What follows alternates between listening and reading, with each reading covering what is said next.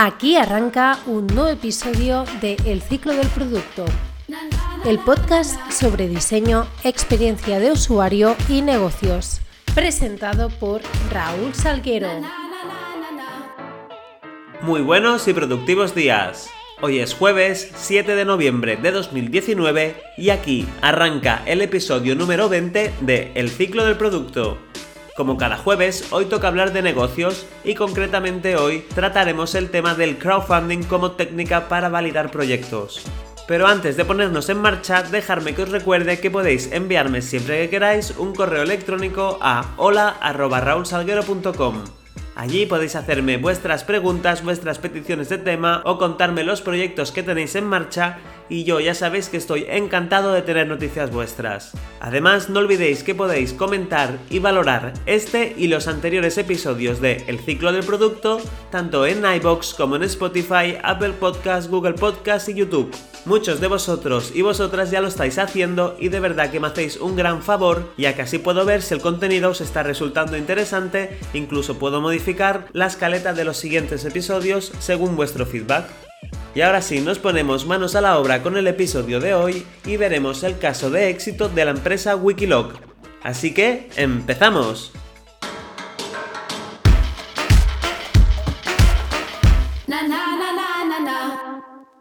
En el año 2006 se creaba la aplicación para guardar y seguir rutas al aire libre llamada Wikiloc.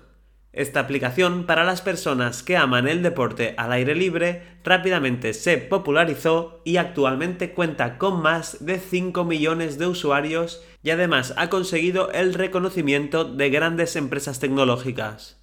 Wikiloc fue fundada en Girona y actualmente la conocen en todo el planeta. Su última gesta, por ejemplo, fue aparecer en la presentación mundial del todopoderoso Apple cuando presentó su sistema operativo iOS 13, apenas hace unas semanas. Ese hecho fue un hito más que ha conseguido Wikiloc entre tantos otros. Jordi Ramot recuerda en una entrevista al diario Ara que cuando empezó en 2006 simplemente lo hacía para jugar con la tecnología de los mapas y además lo hacía en su tiempo libre cuando volvía de su trabajo. Tenía una obsesión que se unía a su otra pasión que era el deporte, Salía constantemente en bicicleta de montaña los fines de semana y llevaba consigo un GPS para grabar el itinerario que estaba haciendo. Recuerda que en los inicios ya era complicado de por sí seguir una ruta y mucho más guardarla y compartirla con otras personas interesadas en seguirla. Jordi era informático y había trabajado toda su vida en la administración pública en temas de mapas y gestión de territorio, empezó a realizar sus proyectos y al ver la buena acogida que tenía entre sus amigos, se decidió a lanzar la primera web de Wikiloc. Por aquel entonces era una página web sencilla en el que los usuarios debían tener un perfil para empezar a compartir sus itinerarios. Jordi admite que lo empezó todo sin ningún tipo de pretensión, simplemente para hacer un proyecto que le sirviera a su necesidad. El boom inicial de este proyecto surgió cuando decidió publicar este proyecto en la lista de Red Iris, que es una plataforma que actualmente aún sirve para distribuir conocimiento y archivos entre la comunidad científica. Comenta que fue una auténtica sorpresa ya que al día siguiente de publicar su proyecto en ese listado ya había un centenar de rutas. En 2006 era muy difícil conservar la información de tu GPS y poder compartirla, de hecho, él lo comparaba como si actualmente recibes un archivo de audio y no puedes reproducirlo. Este era un problema habitual entre las personas que les gustaba guardar sus rutas cuando habían salido a hacer deporte y por ese motivo cuando Jordi Ramot presentó su idea tuvo una gran aceptación entre los usuarios. Además admite que es un afortunado ya que no tuvo que hacer ningún desembolso previo para empezar a montar todo su proyecto, ya que la tecnología GPS la creó el ejército de Estados Unidos y tenemos toda una constelación de satélites que cuando nos queremos situar nos dan la posición de manera gratis. Por lo tanto, cuando salía Jordi Ramos de trabajar, se dedicaba rápidamente a lo que él bautizó como servicio al usuario. Es decir, contestaba a los problemas técnicos con los que se encontraban los usuarios cuando intentaban colgar una ruta. Eso le permitió empatizar con sus futuros usuarios y ver los problemas que sufrían en su propia piel. En 2010 llegó el segundo gran impulso para la plataforma, y esta vez fue gracias a Apple. Con el lanzamiento de los primeros modelos del iPhone, el equipo de tres personas que ya integraba Wikiloc lo tuvo clarísimo. los teléfonos móviles hacían aún más accesible guiarse a través de la montaña, y eso lo podían hacer mediante su aplicación. Eran dispositivos con pantalla y conexión de datos, que encima llevaban GPS integrado. Admiten que estaban en el lugar adecuado y en el momento adecuado, pero también fueron muy rápido y trabajaron mucho para posicionarse como los primeros, como la referencia, en seguimiento de tracks al aire libre. Con el boom de los smartphones, la plataforma se abrió a un nuevo público más allá de los fanáticos de montaña y Wikiloc enseguida estuvo disponible como aplicación móvil para Apple y Android. Ya llevaban más de cuatro años de recorrido y toda la comunidad más experta en GPS ya les conocía, pero consiguieron llegar a gente nueva. Además, en 2010, durante una salida de montaña de Jordi Ramot, conoció a su socio Manuel Roca, cofundador y consejero delegado del portal de ofertas Atrápalo. Desde el primer momento hubo muy buena sintonía entre ellos dos y eso propició a que Manuel se convirtiera en inversor de la plataforma, y eso permitió que Wikiloc siguiera creciendo. Como he comentado antes, Wikiloc en sus inicios nació como un proyecto sin ánimo de lucro, pero con el paso del tiempo, Jordi Ramot vio que las facturas para mantener los servidores donde se guardaban las rutas cada vez eran más difíciles de pagar. Eso les obligó a pensar en un modelo de ingresos para sustentar la plataforma. El primer paso fue introducir anuncios en la web, una idea que no les entusiasmaba demasiado pero que servía para monetizar mínimamente el tráfico de internautas que tenían pero esta vía no era suficiente y no querían abusar demasiado de ella. La aplicación, por tanto, empezó a ofrecer servicios para empresas y parques naturales que quieran promocionar sus rutas o obtener más información sobre quién visita sus paisajes. Actualmente, entre sus clientes han conseguido, por ejemplo, a la Generalitat de Cataluña o al gobierno de Euskadi, que buscan dar visibilidad a puntos de interés y patrimonio cultural. Además, Wikiloc tiene una modalidad premium con un precio aproximado de 10 euros al año. Esta suscripción permite a los usuarios acceder a funciones como compartir en directo la ubicación con otras personas, encontrar rutas que pasen por zonas concretas o conectarse con los relojes inteligentes. Y son precisamente estos dispositivos los que han sido responsables de que el nombre de Wikiloc apareciera en una pantalla gigante mientras un directivo de Apple presentaba las novedades del último modelo del Apple Watch. De hecho, el propio Apple les escogió como una de las aplicaciones que mejor se han integrado a las capacidades que tiene el dispositivo para orientarse en la montaña, siendo premiada por ellos en distintas ocasiones.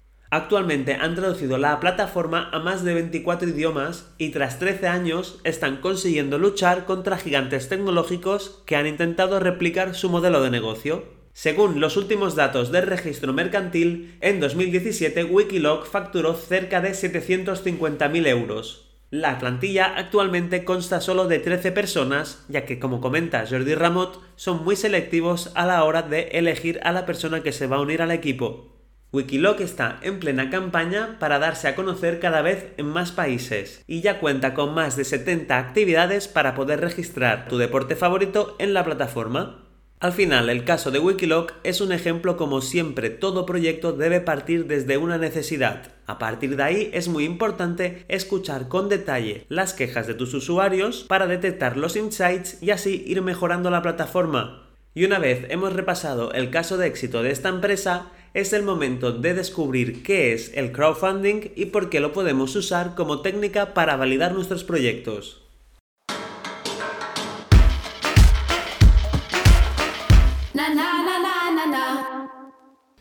El crowdfunding es un método que aparece como alternativa a la financiación bancaria tradicional se ha convertido en pocos años en una revolución a nivel mundial que sirve para financiar y llevar a cabo proyectos que de otra manera difícilmente verían la luz. Seguramente en alguna ocasión has escuchado que un proyecto se ha financiado de forma colectiva. Esos proyectos suelen estar relacionados con la música, el audiovisual o propósitos editoriales. Sin embargo, la financiación colectiva cada vez se diversifica y se populariza aún más y por lo tanto ayuda a que se materialicen proyectos no solo culturales o innovadores, sino también empresariales. De hecho, cada vez es más frecuente el crowdfunding de inversión. Por lo tanto, podemos decir que el crowdfunding es un mecanismo de financiación por el que un promotor solicita ayuda o financiación para su proyecto públicamente por Internet y en el que las personas que lo deseen pueden realizar su aportación económica a través de una plataforma de crowdfunding especializada. Cuando la persona que aporta los fondos lo hace de forma altruista se denomina micromecenas y si tiene un interés económico se le denomina microinversor. La idea de solicitar fondos de forma pública es realmente antigua, pero el factor determinante para el crecimiento exponencial de este tipo de peticiones y para que fuera necesario inventar una nueva palabra fue la aparición de Internet. Gracias a la red, el número de personas que pueden llegar a participar en un proyecto es inmenso y acaba configurando una multitud anónima que de otro modo y por otros medios de difusión tradicionales sería impensable. Además, otro factor a tener en cuenta y que hace distinto el crowdfunding de otros sistemas para conseguir financiación es el anonimato, ya que esa multitud de personas que apoyan el proyecto no se conocen entre ellas y aunque es habitual que las plataformas incluyan botones para compartir en redes sociales, por ejemplo, lo más frecuente es que dicha participación sea totalmente anónima. Pero lo más llamativo del fenómeno del crowdfunding es que los micromecenas o microinversores que participan en un proyecto tampoco conozcan a la persona o empresa a la que van a aportar fondos. Su participación se basa en la confianza digital que se ha ido ganando durante la campaña y de hecho las cifras sobre el número de fraudes o proyectos que una vez recaudados los fondos no entregan el producto son realmente bajas.